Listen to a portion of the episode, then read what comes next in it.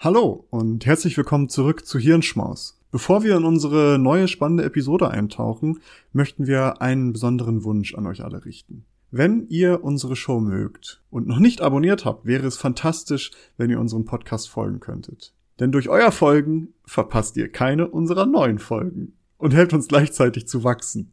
Es dauert nur einen Moment, aber bedeutet uns eine ganze Menge. Noch schöner wäre es natürlich, wenn ihr auch noch eine Bewertung dalassen würdet. Vielen lieben Dank im Voraus für eure Unterstützung und dafür, dass ihr Teil unserer wachsenden Community seid. Jetzt aber rein in die Episode. Wir hoffen, dass sie euch gefällt. Nils, du hattest das in der letzten Episode schon mal angedeutet, und zwar, dass der Deutsche Ethikrat nun Stellung bezogen hat. Und der hat insofern Stellung bezogen, dass die sich eine strikte Begrenzung bei der Verwendung von KI wünschen, also beziehungsweise haben sie sich dafür ausgesprochen. Und Zitat, der Einsatz von KI muss menschliche Entfaltung erweitern und darf sie nicht vermindern. Laut des Ethikrats dürften KI-Systeme Menschen nicht ersetzen, da diese nicht über Vernunft verfügen würden und dementsprechend auch keine Verantwortung übernehmen können. Und das hatten wir ja in der letzten Episode so ein bisschen angesprochen. Ne? Wir hatten ja über Sorgen, gesprochen, die mit KI einhergehen und wieso der zukünftige Umgang mit KI sein könnte und mit Robotern und ähnliches. Und eine dieser Sorgen war ja ganz akut Jobverlust, beziehungsweise dass KIs Arbeitsplätze übernehmen oder Menschen ersetzen. Und das ist ja genau das, was der Ethikrat da anspricht. Vielleicht ein kleiner Einwurf für alle, die noch nie vom Ethikrat gehört haben. Ähm, das ist praktisch ein, äh, ja, ein Rat von Sachverständigen, die praktisch dem, also die unabhängig sind, aber die die ja, Bundesregierung, den Bundestag so ein bisschen unterstützen mit eben Ansichten oder mit, mit ja, wegweisenden Entscheidungen, beziehungsweise sie sagen, was sie dazu halten, mehr oder weniger. Und äh, genau, für vier Jahre gewählt und haben zum Beispiel auch während der Corona-Pandemie einige Sachen gesagt.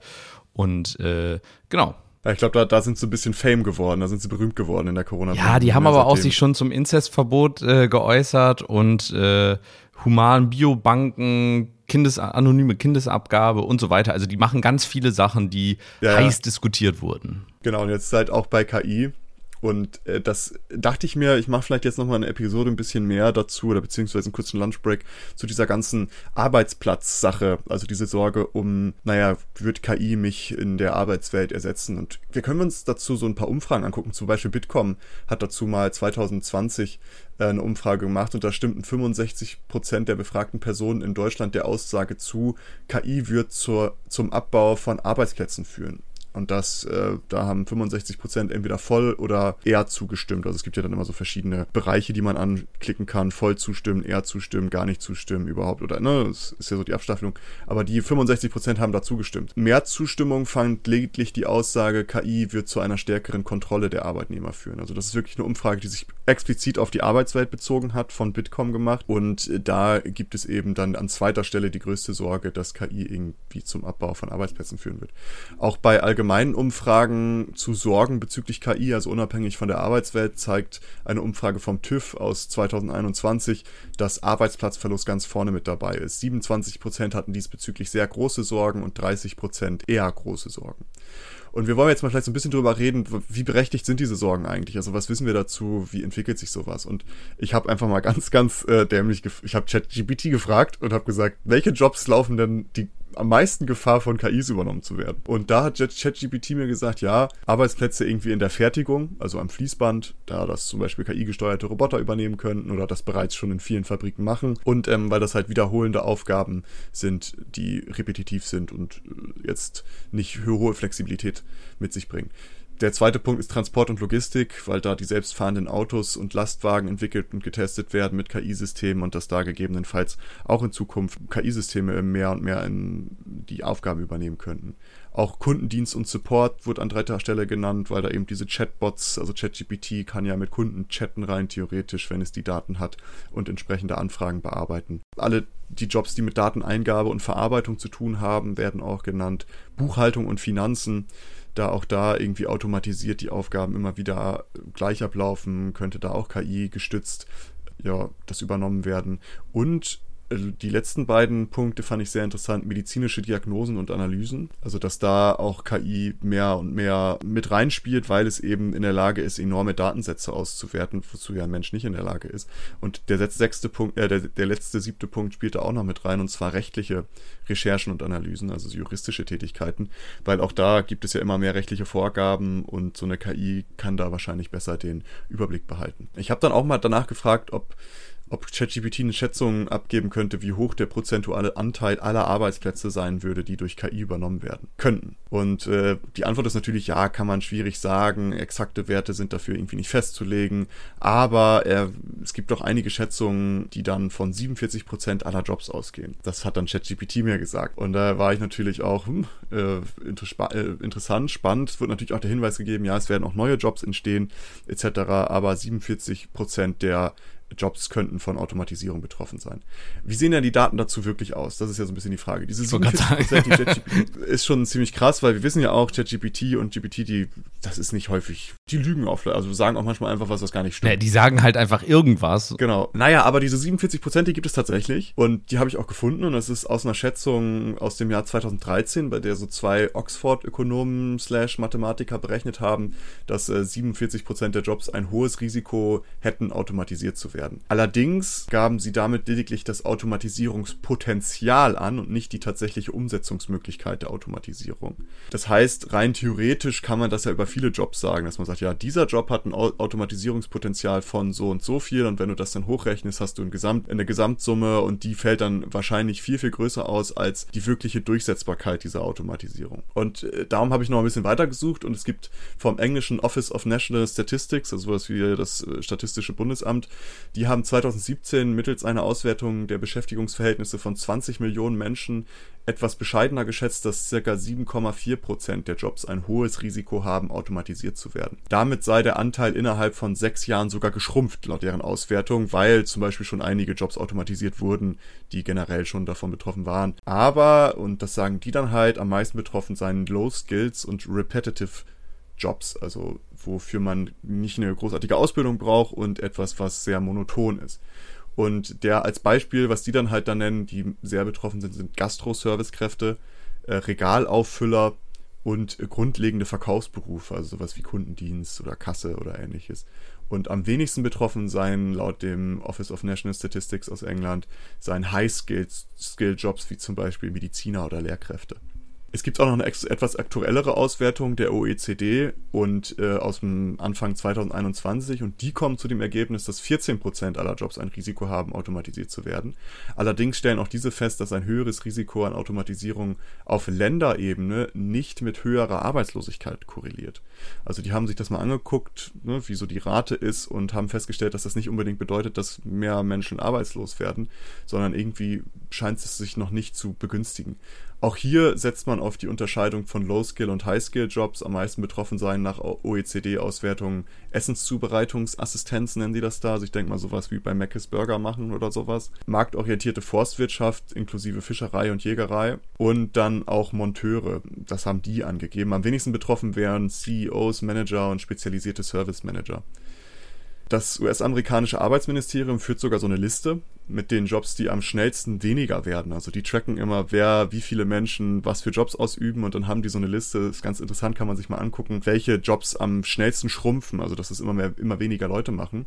Und dabei geht es nicht nur um Automatisierung, also zum Beispiel, um ein Beispiel zu geben, man sieht da auch, dass da nukleare Reaktorarbeiter mit drin sind. Und das hat natürlich jetzt nicht unbedingt was mit Automatisierung zu tun, sondern halt eher mit Politik. Also man will ja vielleicht weg von Atomkraft, je nachdem, wie die politische Lage ist. Und in Amerika ist es ja häufig so.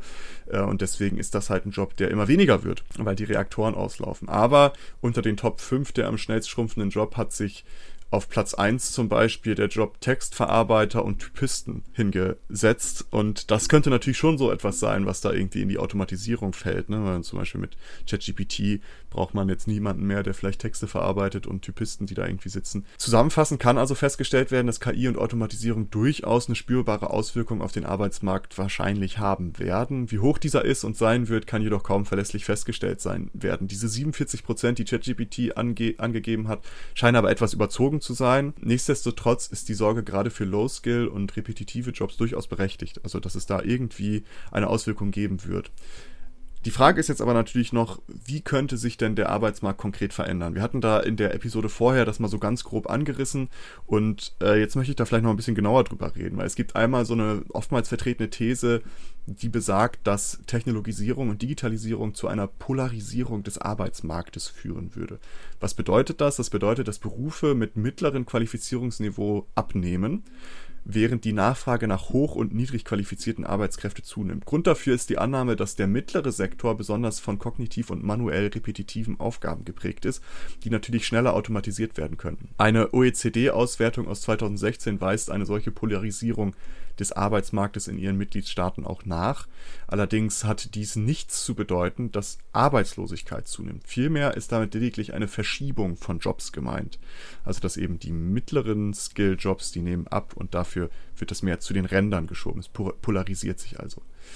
Mit diesen neuen KI-Systemen könnte allerdings auch ein Vordringen in mehr analytische und flexiblere Berufe stattfinden, womit sich die Automatisierung nicht ausschließlich auf repetitive Tätigkeiten mehr beschränken muss. Allerdings ist es eher fraglich, also ist es dabei fraglich, ob damit Jobs tatsächlich vollkommen ersetzt werden und ob die Polarisierung des Arbeitsmarktes sich damit weiter ausbreitet.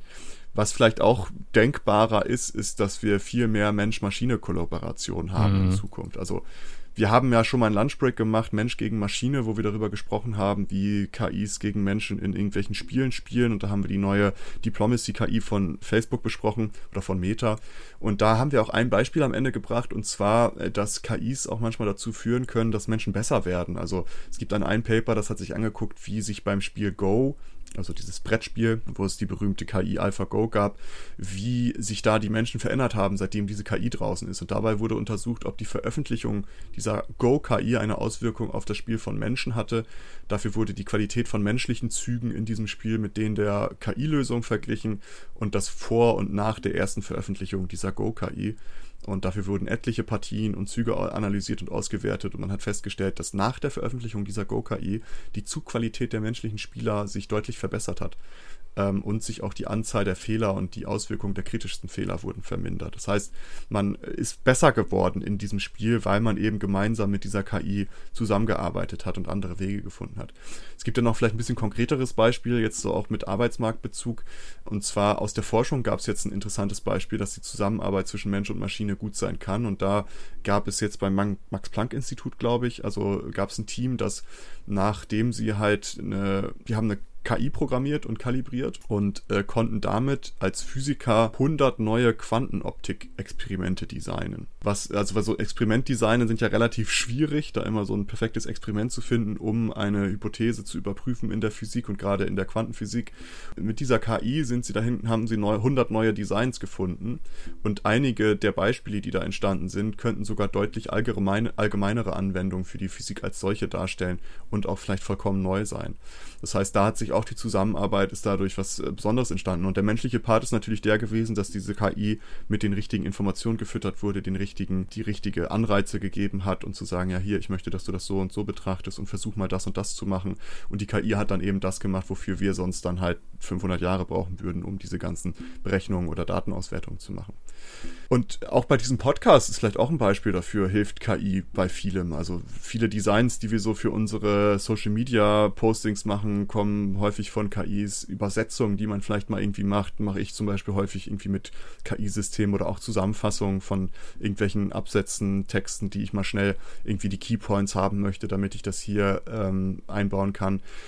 Dafür benutze ich schon jetzt schon viel KI-Tools, die mir dabei einfach viel Zeit sparen und ähm, das dann auch einfacher für mich machen, dass man da eben ja, gut zusammenarbeiten kann. Das heißt, das ist vielleicht etwas eher, was man sich vor Augen führen kann. Diese Polarisierung des Arbeitsmarktes werden wir haben und die haben wir schon, aber vielleicht wird es in Zukunft wichtiger, mit diesem System zusammenzuarbeiten. Man muss aber auch dazu sagen, also ich meine, wer jetzt Angst davor hat, der kann sich ja jetzt erstmal anschauen, was ist denn jetzt aktuell so gesehen der, der Status quo. Und wenn wir uns mal anschauen, dass in Bangladesch nach wie vor Näherinnen und Näher äh, Tag für Tag unsere Kleidung herstellen, obwohl wir Maschinen, wir reden jetzt noch nicht von KI, sondern Maschinen haben, die das machen könnten. Da sieht man ja, dass nur weil es das Potenzial einer Ersetzung gibt, ist nach wie vor noch nicht gegeben, dass automatisch auch diese Ersetzung stattfindet. Das heißt, nur weil es theoretisch ähm, ja, möglich ist, wird sich das nicht durchsetzen. Und man darf auch nicht vergessen, ChatGPT ist einfach, und das sagen ja selbst, sagen alle, die ähm, ExpertInnen und aber auch die, die ChatGPT selbst erzeugt haben, ChatGPT ist nicht sicher. Nutze es für Dinge, die nicht kritisch sind, aber schreib nicht deine Abschlussarbeit damit und äh, verlass dich auch nicht auf die Aussagen, die da drauf, die davon erzeugt werden. Das heißt, solange solche kritischen Probleme noch vorhanden sind, können solche KI-Modelle gar nicht in sicherheitskritischen Systemen irgendwie eingesetzt werden. Und wenn man überlegt, was dann alles sicherheitskritisch ist, dann wird die Liste relativ lang, weil ein Bauteil, was jetzt vielleicht erstmal nur ein Metallstück ist oder sowas, was dann aber später irgendwo verarbeitet wird, wo es dann kritisch wird, da musst du halt sicherstellen, dass das keinen Fehler hat. Und da kannst du dann wahrscheinlich zwar KI zu einem gewissen Grad nutzen, musst aber wahrscheinlich trotzdem noch irgendwie Sicherheitsmechanismen aktuell nutzen. Also es wird bestimmt sich irgendwann dahingehend ändern, aber das ist kein Umsturz von heute auf morgen und ja, wie du schon gesagt hast, diese Polarisierung wird vielleicht kommen, bestimmt kommen, weiß ich nicht. Aber irgendwie, ich glaube, wenn wir sehen, wie gut nachher diese ganzen KI-Modelle, die jetzt gerade da sind, wirklich performen, dann wird sich zeigen, dass ja, sie wiederum mal wieder nur eine Erweiterung unseres äh, Toolsets sein werden. Also zum Beispiel, wie du das gesagt hast, wir nutzen das ja ganz häufig für Bilder generieren und sowas, für solche Sachen total gut. Aber oder wenn man mal so eine bestimmte Szene nachstellen will, aber ein schönes Foto von einer Situation, in der man war, sehr gut, das macht einem keine KI, sondern da muss man halt schon noch ein Foto machen. So, also es gibt bestimmt noch auch im kreativen Bereich noch Sachen, wo, wo wir sicher sein können, dass die KIs uns nicht sofort ersetzen.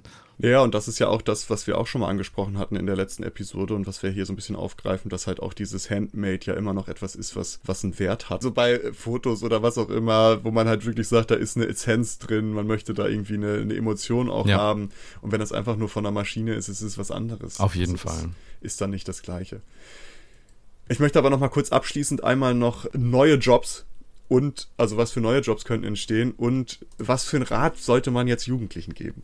Das ist ja so eine Frage. Der Arbeitsmarkt verändert sich. Man kennt es ja, Arbeitsmarkt, Bildung und sowas hat man alle mal in der Schule. Was für einen Rat soll man da geben? Und da habe ich auch ChatGPT einfach gefragt, weil ich dachte, naja, der haut die ganzen Jobs weg, dann soll er uns mal sagen, was wir jetzt tun sollen. Ich habe gesagt, hey, welchen Rat würdest du Jugendlichen geben, damit diese eher weniger die Gefahr laufen, dass ihre Jobs halt übernommen werden von KI? Und der hat fünf Punkte aufgezählt. Und zwar, das erste ist, konzentriert euch auf die Entwicklung von Fähigkeiten, die von Maschinen nur schwer nachgeahmt werden können. Also zum Beispiel Kreativität, kritisches Denken, Einfühlvermögen und soziale Intelligenz.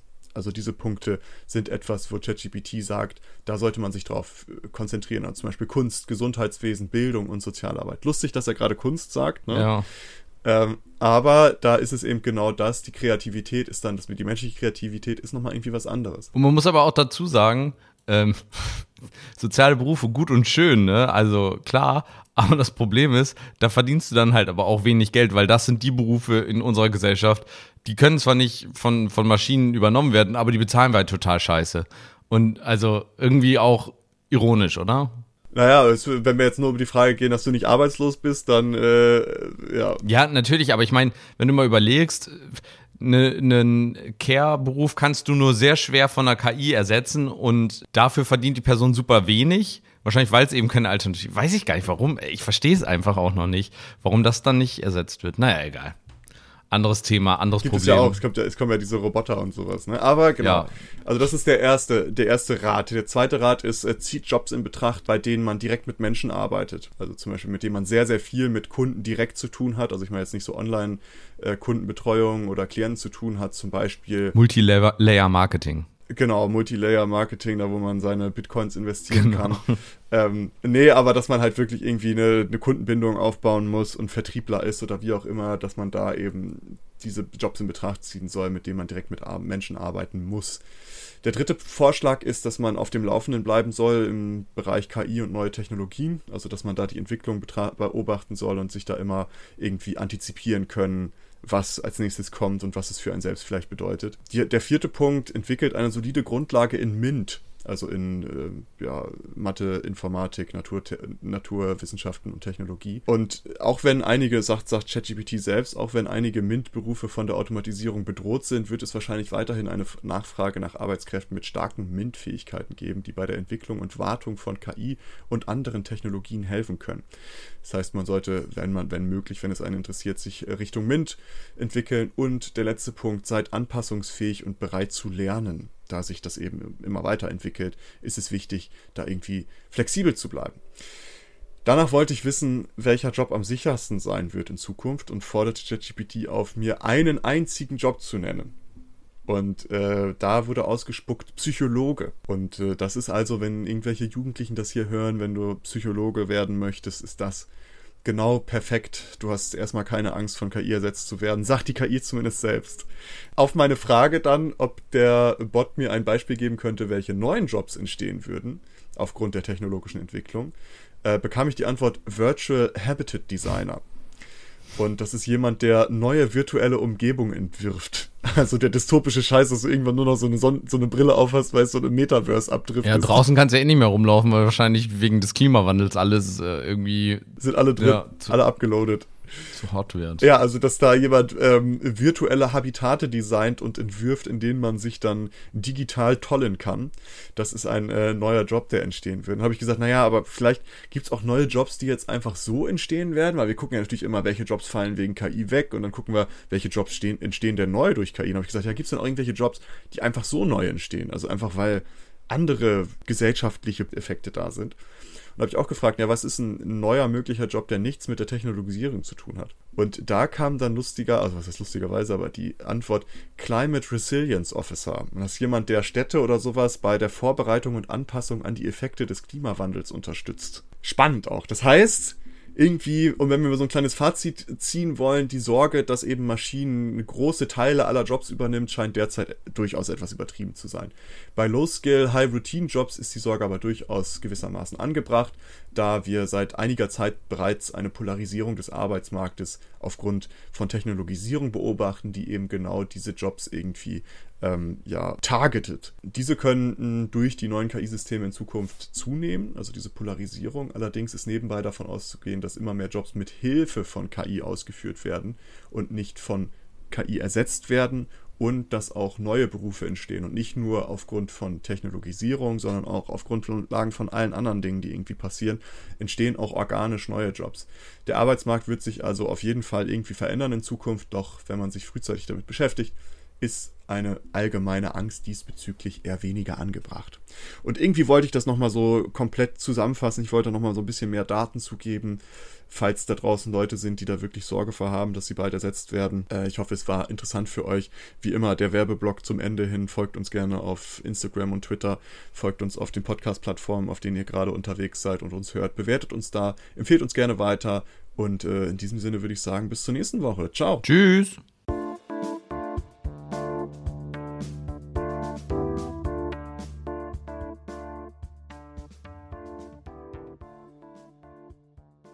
Danke, dass ihr diese Episode komplett gehört habt. Solltet ihr uns hier noch nicht folgen, würden wir uns sehr freuen, wenn ihr unseren Podcast abonniert und bewertet. Wir stecken viel Arbeit in dieses Projekt und freuen uns über jedes Feedback. Folgt uns gerne auch auf Instagram und oder Twitter, wenn ihr absolut nichts mehr verpassen wollt. Links dazu findet ihr in der Episodenbeschreibung. Danke für den Support, hoffentlich bis zum nächsten Mal.